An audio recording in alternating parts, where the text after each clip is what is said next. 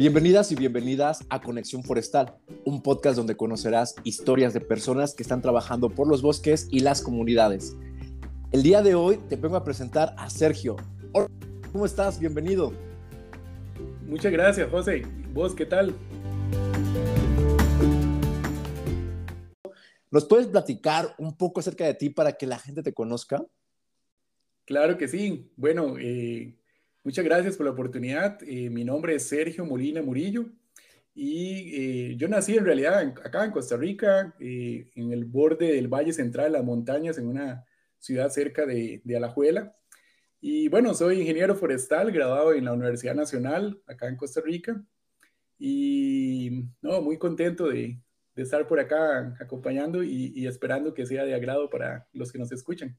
Acerca de tus estudios, porque, bueno, ¿Qué no has estudiado o hasta dónde no has, qué no has hecho? Pero ¿nos puedes platicar un poco acerca de eso?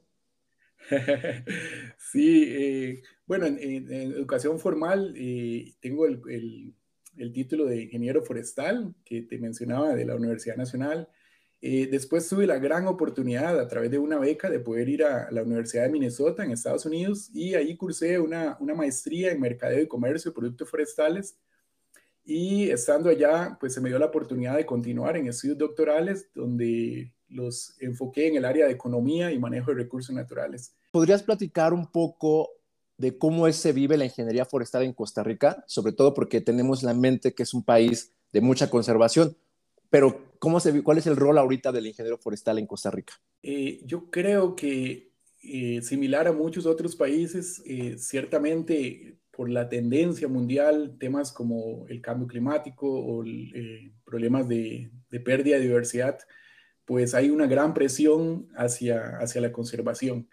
Y evidentemente, eh, yo creo que es el caso acá. Nosotros eh, pasamos de, de, una Costa Rica donde abusamos de los recursos naturales allá por los años 50 y 60 y bueno, resulta que en el año 73 eh, se fundan las dos escuelas forestales acá y, se comienza un trabajo ya más profesional de cómo aprovechar eh, la madera y cómo eh, aprovechar los recursos naturales. no obstante, bajo toda esa presión que venía inclusive de, de, la conferencia de Estocolmo, que indicaba que teníamos un planeta con recursos limitados, eso sin duda siguió siendo un problema durante los 80s y, y, noventas. Eh, hoy en día el enfoque eh, sigue siendo más hacia la conservación, a tratar de recuperar, a pesar de que ya hemos logrado revertir la, la deforestación eh, y, y, mejorar los niveles de cobertura, inclusive antes de ese periodo. No obstante, siempre hay espacio para la parte productiva, es necesaria eh, el recurso madera eh, es un recurso renovable, es un recurso no contaminante, es un recurso biodegradable, reciclable, eh, no tóxico, inocuo, en fin, la madera es, es un recurso natural fantástico que definitivamente, incluso en esta era de, digámosle, de más de conservación, extremadamente de conservación en algunos casos, si hablamos solo del tema de descarbonización de las economías y cambio climático, definitivamente la madera tiene un rol muy importante al lado de la conservación, ¿verdad? Entonces, eh, me parece a mí que, que, el rol sigue siendo ese rol abierto, eh, en donde necesitamos desde el punto de vista productivo y también de, de, conservación. Y cuando digo conservación, no quiero decir que deja de ser productivo, tenemos eh, los bosques produciendo una infinidad de, servicios ecosistémicos que cada vez entendemos más, cada vez valoramos más y, cada vez podemos aprovechar de una manera mejor. Cuando hablo contigo, eres de los forestales, bueno, de los nuevos forestales o esta nueva, no sé si llamarlo tendencia, pero hay ciertos forestales que se han esforzado en combinar precisamente lo que dices, la conservación y la producción hay, un, hay como que a veces somos muy radicales, ¿no? O conservación o producción. Pero hay gente como tú que tiene esta visión tanto forestal, económica, eh, ambiental, que tienen el panorama más amplio. Yo creo que esa visión, José, eh, es una visión que se ha ido permeando a lo largo de los años. Y si vos me permitís, puedo contarte un poco lo que he venido haciendo a lo largo de los años de manera que se contextualice, yo creo que por qué pienso de esa manera. Pues bueno, yo justo cuando terminé de estudiar, eh, recién allá salido de la universidad hace un poquito más de 20 años, eh, mi primer trabajo fue en la Oficina Nacional Forestal y ahí fui el asistente de la dirección ejecutiva y nos tocó eh, por primera vez en la historia de Costa Rica desarrollar el, el primer Plan Nacional de Desarrollo Forestal que se llamaba el 2001-2010. Y, para esa época eh, estábamos en toda esa transición, pero me permitió exponerme y, estar relacionado con múltiples actores del país que juntos estábamos tratando de construir esta visión de cómo desarrollar el país a través de un sector. Y eso eh, fue un, hito importantísimo en mi vida porque me abrió una perspectiva que de la universidad quizás no tenía tan clara y esa oportunidad de, reconocer los, los aportes y las opiniones y los intereses de los diferentes actores y cómo poder tratar de amalgamarlos en, un documento como este, que, que bueno, fue un, primer esfuerzo y ayudó a, hacerlo. Eh, después, cuando me fui a, a estudiar porque justo no tenía ni dos años de estar ahí cuando ya me fui a estudiar la maestría y a vivir en Minnesota ya por varios años. Eh, me tocó trabajar en el Instituto de Desarrollo Gerencial de Productos Forestales ahí en la Universidad de Minnesota y ahí el enfoque fue mucho más, eh, eh, y por lo que estaba estudiando, que era más relacionado al mercado y del comercio, entonces tuve mucho o mucho más contacto con instituciones, organizaciones y empresas a través de diferentes investigaciones y consultorías que hacíamos con ellos en, temas de mercadeo, comunicación ambiental, temas de bioenergía, de comercio. Eh, ahí estábamos trabajando con el Servicio Forestal de Estados Unidos, con el Consejo Estadounidense de, Construcción Sostenible, que ya se empezaba a hablar mucho más de, las construcciones sostenibles. Eh, y, entonces, bueno, esto de nuevo fue, fue permeando ahí en un ambiente entre, entre, en donde cada vez más yo me acercaba al sector eh, digámosle, productivo y, algunas de las cosas que, que, se estaba haciendo. Y justo estando ahí eh, y estando en mi último año del doctorado, eh, tuve una gran oportunidad de trabajo que lo ejercí por dos años y medio más o menos, que fue trabajar en la operación 3M en la Casa Matriz. La 3M es una empresa multinacional y, una empresa que además desde los años 70 era un hito en, sostenibilidad. O sea, cuando casi nadie pensaba en eso, en esos años ya la empresa lo estaba haciendo. Y me tocó trabajar justo en un grupo fantástico como de vanguardia, que era eh, un grupo que se llamaba Iniciativas Ambientales y de Sostenibilidad, que era parte del Departamento de Operaciones. Y ahí mi trabajo mucho tenía que ver como, eh, en identificar con, mucha gente, ingenieros, abogados, eh, personas de negocios, eh, productos que tuvieran características ambientales. Cómo capitalizar sobre esos avances a nivel eh, ambiental realmente fue, de nuevo, otro elemento que me, que me hacía ver, bueno, es que no es solo conservar por conservar, sino que al final siempre entre todo tiene que haber una, una relación costo-beneficio y que tenga sentido para las empresas, y para las personas que, quieran hacerlo. Eh, finalmente, una vez que volví a Costa Rica para la Universidad de Boston, aquí tiene un centro que se llama Centro de Estudios para el Desarrollo Sostenible y, y ahí me tocó trabajar eh, profesor residente en, el área de Economía y Política Ambiental y fue muy, muy interesante porque ahí como que volví otra vez a la raíz y, y entonces mucho de mi investigación estaba eh, cerca de las comunidades alrededor de los, de los parques nacionales y cómo ellos recibían beneficios de esa conservación o de, sí, de ese uso que estábamos dándole al suelo a través de, las áreas protegidas. Eh, y entonces para mí era muy relevante porque vuelvo volvemos al tema ese de producción versus conservación, porque muchas de esas personas en las comunidades, eh, a pesar de que los parques nacionales y principalmente el sector turismo se estaban beneficiando, pero muchos de los, de los eh, ciudadanos, eh, digámosle, pequeños productores que estaban en los alrededores, ellos no percibían necesariamente esos beneficios y, y, lamentablemente aún no lo perciben, ¿verdad? de nuevo, ese, ese trabajo que tuve ahí eh, me permitió conectarme mucho más con, con, esas comunidades, ser mucho más sensible, creo que era algo que, que venía de la universidad, porque teníamos un programa bastante mixto entre lo y lo social, pero ahí pues se, vio reflejado eso.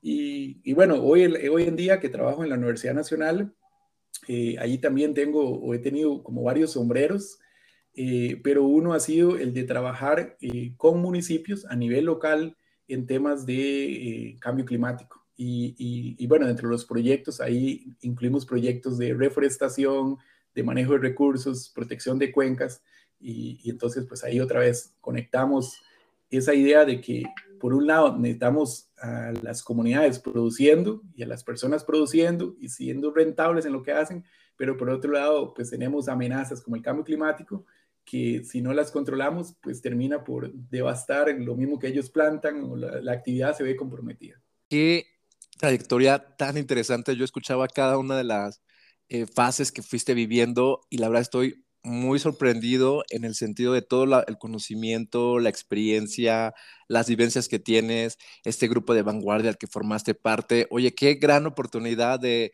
de poder compartir tu historia y también, pues qué gran oportunidad para los estudiantes que tienes en la universidad de poder contar con una persona que tiene tanta, tanta experiencia. Gracias, sí, en realidad yo creo que eh, ciertamente, eh, eh, bueno, los que están en este momento estudiando podrían sentir algo así como, wow, ¿no? Pero yo creo que después de 20 años, son muchos años de, estar haciendo diferentes cosas y en cada una de esas, por ejemplo, ahora en la Universidad Nacional estoy en, múltiples cosas. Yo creo que los académicos, investigadores y, profesores hacemos trabajo de, también de extensión y eso pues nos abre eh, un mar de, opciones para, para participar, involucrarnos, conocer gente, eh, trabajar en la parte de incidencia política, que por ejemplo fue una de, de las últimas cosas que hicimos haciendo en Costa Rica, la, la, Política Nacional de Adaptación al Cambio Climático, donde teníamos participación. Hace muy poco, eh, bueno, como año y medio, fundamos la Red Costarricense de Gobiernos ante el Cambio Climático. Estoy en el Comité Nacional del Pacto Electoral de Alcaldes por el clima y la energía, que es, de nuevo, tratando de ayudar a, los gobiernos locales a, avanzar toda esta agenda de, cambio climático que, en realidad termina siendo una agenda de, desarrollo. Y esa agenda está en, países como los nuestros, donde el recurso natural es central, donde la degradación ha sido, pues lamentablemente, eh, grave en algunos momentos de la historia, pues se requiere muchísimo trabajo. Y esa formación de profesionales eh, forestales que tenemos, eh, pues yo creo que nos permite participar de manera activa en todos esos procesos y, no solo verse como el forestal de una empresa forestal que está produciendo madera, sino esta amplia gama de, de, de actividades que desde nuestra formación en civicultura, medición forestal, edafología, climatología, topografía, geografía, no sé, todas las días, ¿verdad? Economía, mercado, estadística, extensión, o sea, cuántas cosas no vemos, legislación, ¿verdad? Son la, mayoría de las, las carreras forestales pues tienen esa amplia gama y, eso pues necesariamente nos da una base eh, con la cual después podemos eh, hacer estos aportes a, la sociedad y, y, obviamente en mi caso como profesora a futuros estudiantes. Esto que mencionas es clave. Me gustaría preguntarte tú, ¿qué tuviste que hacer para lograr integrarte de esta manera? O sea, ¿qué habilidades, qué tuviste que desarrollar para que realmente como forestal te visualizaras así y aportaras de esta manera? Porque tú mismo pues lo fuiste buscando, lo fuiste aprendiendo, pero ¿qué, qué ahí es distinto? Porque hay otros que, que, no lo entienden o que no lo buscan o que no están de acuerdo. Eh, pero tú has logrado eh, saber integrarlo y saber darle valor sobre todo para que la sociedad vea que la aportación de un forestal pues es, es necesaria e importante. Sí, eh, yo creo que en primer lugar es aceptar ¿no? que, que, uno es un gran profesional desde que se gradúa. Desde que se gradúa ya somos, bueno, yo me acuerdo de los primeros dos años de carrera que de alguna forma me sentía un poco frustrado porque eh, no sentía que era diferente a mis otros amigos, eh, no tenía ese, ese, ese, ese elemento diferenciador. Pero el tercer y cuarto año me cambió la vida. Era, yo me sentía un forestal, yo me sentía que era alguien diferente a cualquier otro de mis compañeros de, del colegio, ¿verdad? Ya era cada uno en su profesión, pero yo ya me sentía diferente, ya me sentía un forestal que podía hacer muchísimas cosas. Eh, yo creo que, bueno, aparte de, de, esos conocimientos técnicos que se reciben en la universidad, pues hay una serie de habilidades blandas que hablamos hoy en día bastante, que pues permite lograr un poco este objetivo. Y a mí me parece que, bueno, por un lado está lo de ser disciplinado y responsable, que, que eso yo creo que a, todo profesional y, y, ético, yo creo que es como por de facto, ¿verdad? Necesitamos tenerlo así. Eh, el trabajo en equipo hoy en día es un elemento esencial. Muchas de esas cosas eh, no son logros míos, ni mucho menos. Eh, y, y, no puede decir alguien más que también son logros de ellos. Yo creo que son logros de esos trabajos en equipos y definitivamente necesitamos aprender a saber que, que, el trabajo en equipo es, es, es, necesario, particularmente donde hoy en día tenemos problemas muy complejos, ¿verdad? tener apertura, aprender, todos los días aprendemos de muchísimas personas que, que traen un pedacito de conocimiento requerido para eso que decía, esos problemas muy complejos y sistémicos como cambio climático, bueno, ahora que estamos en crisis de pandemia, eso no se soluciona con un economista, ¿no? Eh, entonces, eso definitivamente es un tema central. Creo que otra de las, de las habilidades eh, es la habilidad de, de comunicación. Eh, yo personalmente, y lo confieso acá, siempre sentí que era muy malo en comunicación, en comunicación escrita y comunicación oral. Y, ese reconocimiento me hizo a mí, eh, bueno, de identificar mi debilidad y comenzar a trabajar en eso. Y al día de hoy, bueno, ahora lo vamos a hablar tal vez un poco más, pero soy editor de dos revistas científicas y para eso se necesita muy buena capacidad de, comunicación escrita. Eh, y bueno, y todas las investigaciones que, realizamos, que escribimos.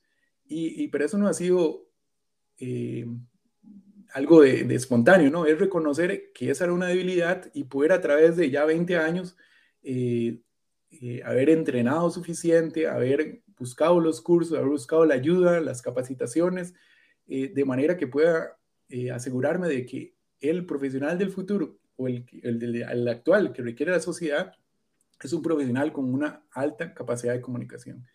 Y, bueno, por un lado hablé de la escrita, la oral, bueno, ustedes me juzgarán por, por lo que estoy haciendo ahora, pero eh, sí, nos vemos expuestos en muchísimos foros, en muchísimas conferencias, en, en, lugares donde se hace la, la, incidencia política y los forestales eh, no podemos quedarnos solo en el elemento técnico. Si no sabemos comunicar eso, eh, la carrera como tal la vamos a ir eh, minimizando y necesitamos decir, soy forestal y puedo defender mis puntos de vista desde el punto de vista técnico, del punto de vista social, del punto de vista económico. Y, entonces creo que eso es otro de los elementos. Y tal vez otro que quisiera mencionar, que por lo menos para mí ha sido eh, un elemento diferenciador o clave en el proceso, es el de haber tenido la oportunidad de, eh, de aprender inglés. Y yo creo que, que eso me ha permitido no solo eh, abrir espacios en, estas becas de estudio, sino también en la oportunidad de conocer personas de otros países en los que nos podemos relacionar, que podemos tener, eh, eh, avanzar temas y, obviamente acceso a, información, que, bueno, se sabe que la mayoría está de primera mano y normalmente antes en inglés, y creo que es otro de los elementos que yo le digo, yo se lo digo a mis estudiantes, de hecho, eh, José, eh, yo cuando llegué a la Universidad Nacional, eh, una de las primeras cosas que hice fue hablar con el director. Le dije, a mí me parece que ese tema de la internacionalización es un tema débil. ¿Por qué no? yo no tengo tiempo, porque la verdad era muy limitado el tiempo, pero de manera de honor puedo empezar a hacer algo. Y bueno, es algo que tal vez no es muy, muy, no es mucho, pero hice una pequeña página web que está conectada a la página web de nuestra escuela, de nuestra carrera, donde ahí hay información sobre becas, sobre lugares donde pueden estudiar. Eh, y, bueno, es un espacio por lo menos para que ellos se interesen en algunos eh, congresos de estudiantes de Alesif u otros me han invitado y he hablado sobre el tema, lo importante que es internacionalizar el currículum. Eh, yo creo que eso para un forestal hoy en día es, es otro de esos elementos que yo por lo menos aconsejo de que, de que no, lo, no lo descuiden, sino que más bien lo fortalezcan súper buenas recomendaciones todo lo que mencionas. La verdad es que eh, hablar de la disciplina, la ética como base y luego todo ese trabajo de, en equipo, la comunicación y la internacionalización se me hacen bastante relevantes y pues por eso también tuve la oportunidad de conocerte, de convivir, de platicar y cada vez de hablar más de, pues, de todo lo que estás haciendo y sobre todo el impacto que está teniendo. Y bueno, entremos en, ese tema de la, de la edición de las revistas, porque platícanos un poco cuáles son, en qué consiste ese trabajo que se me hace, es, o sea, la comunicación oral tiene sus retos, pero la comunicación escrita y científica creo que tiene muchos más. pero bueno, platícanos. Sí, sí, sí, definitivamente. Eh, bueno, tenemos dos revistas eh, en nuestra escuela. Vaya, valga decir que yo no soy el, el, creador de, de, de esos, no, soy el progenitor, pero sí, yo creo que ahora soy el padre adoptivo y me siento realmente así con, con estas dos revistas. Eh, bueno, una revista se llama Ambientico. Recordás que a los costarricenses nos dicen ticos, entonces hay un juego de, de palabras. La revista Ambientico es una revista de divulgación científica. ¿okay? Aquí, para técnicamente separar, que no es lo mismo divulgación científica que una revista científica. Eh, una revista de divulgación científica es como análogo a la National Geographic, ¿ok? Entonces, es una revista más llena de color, más llena de vida, eh, donde el lenguaje es un lenguaje que queremos llegarle a más personas, no necesariamente al científico, pero donde sí es, eh, obviamente, los argumentos son científicamente correctos, donde hay una eh, comunicación eh, abierta a convencer a, desde un profesor de, ciencias en una escuela primaria, a un estudiante en cualquier carrera que esté estudiando, a un político, a un diputado, ¿no? una persona del Congreso. A ese tipo de audiencia le tratamos de llegar con esta revista y eh, son temas variados, son temas de vanguardia, son temas de, normalmente de, de, mucha actualidad. Eh, trabajamos eh, en, en, unión con diferentes personas que nos pueden facilitar el apoyo a través de, por ejemplo, la cooperación internacional, que siempre está generando proyectos, entonces en algunos de esos proyectos los podemos involucrar, algunos ONGs también que hacen trabajos muy interesantes, obviamente la, academia eh, pública y privada, eh, pues nos hacen aportes. Eh, esta revista es, interesante porque, sí, en Costa Rica podría decir que es la, más reconocida revista ambiental y, muchas personas la leen, muchas personas, cada vez que yo envío el, mensaje de que hay un nuevo número, muchas personas nos, contactan diciendo que, están agradecidos, que están recibiéndole, que, que, es muy interesante los temas. Y, bueno, interesantemente, pues también la ven personas fuera del país y yo creo que, es, que vale, vale la pena porque muchos de esos temas, pues sí, son, son temas de vanguardia y de proyectos muy interesantes. Eh, para los que guste visitarla, la puede encontrar ahí en, en Ambientico, en, Google. Eh, es, posiblemente le sale ahí dentro de las primeras. Y, y algún trabajo que hicimos recientemente fue lograr catalogar de manera digital eh, todos los números desde el año 92, que fue cuando la revista se fundó. Entonces, eh, bueno, eso en realidad es un trabajo que yo estoy haciendo, uno de los grandes esfuerzos que estuvimos haciendo con, con ambas revistas. Bueno, esa es Ambientico. Y la revista de Ciencias Ambientales, esa sí es una revista científica internacional, es una revista que se publica igual desde nuestra escuela, la Escuela de Ciencias Ambientales en la Universidad Nacional.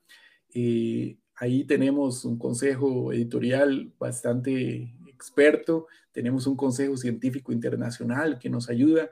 Todos los artículos, esos son revisados por pares, por científicos, asegurándonos que, bueno, que sea muy riguroso. Eh, y, y, bueno, mi trabajo consiste en, en primer lugar, en filtrar. Entonces, a mí me toca leer, bueno, tengo que decirlo, José, cientos de artículos todos los, todos los años, eh, pero así cientos. Y, y, hacerles un primer filtro, ¿no? De calidad, de pertinencia, de rigurosidad, eh, y luego eh, darle todo un seguimiento que se da. Es un proceso realmente muy eh, complejo. Las personas creen que es nada más cualquier cosa que sale ahí publicada en una revista científica es, es, algo relativamente sencillo, pero sí, el proceso es un proceso largo en donde hay muchas personas involucradas y donde nos tratamos de asegurar eh, que sí, que, que, la información que salga ahí sea información eh, muy pertinente y de, de, mucha calidad para las personas que, que,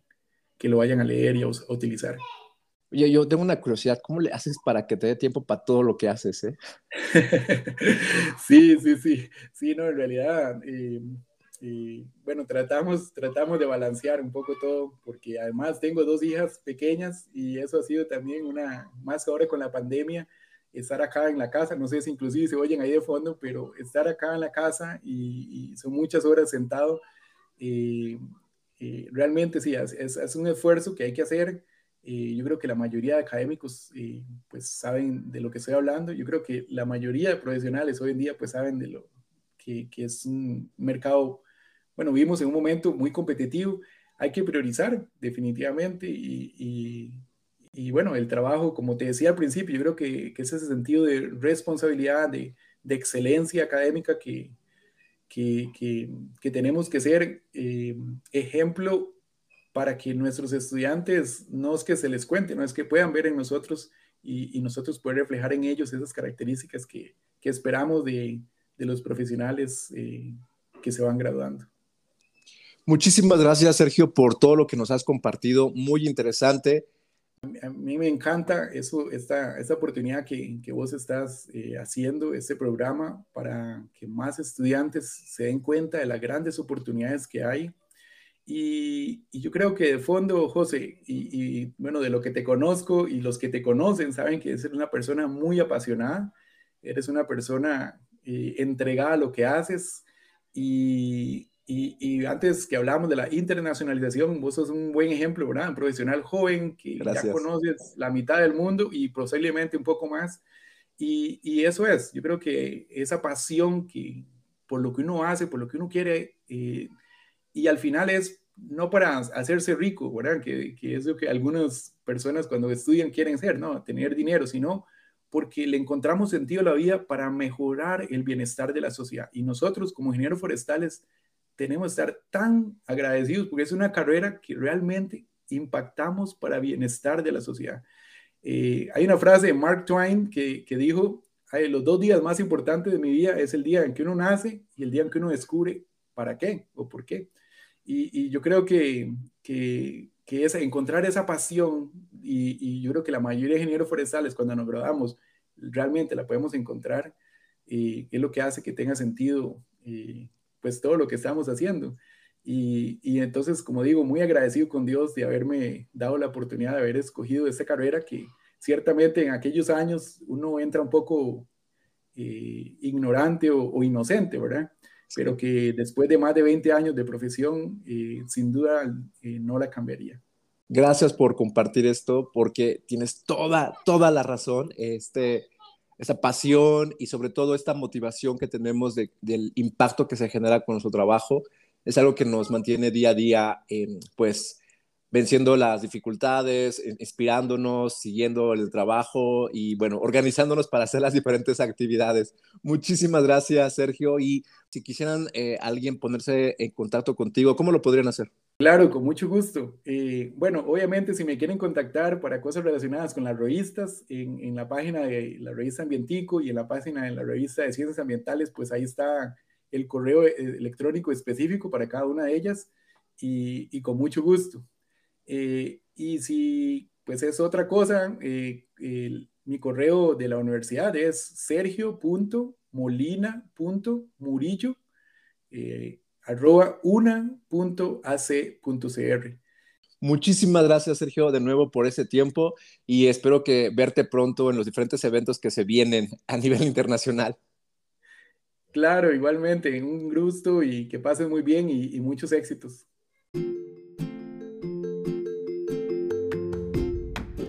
Conexión Forestal es un podcast que surge de la pregunta, ¿qué hace un forestal? Conoce más historias y también puedes visitar mis redes sociales. Me encuentras en Facebook como JC Forestal y en Instagram y en Twitter como JC Suaitz. JC Z U H A I T Z. Cuéntanos, ¿qué te están pareciendo los capítulos? Hasta luego.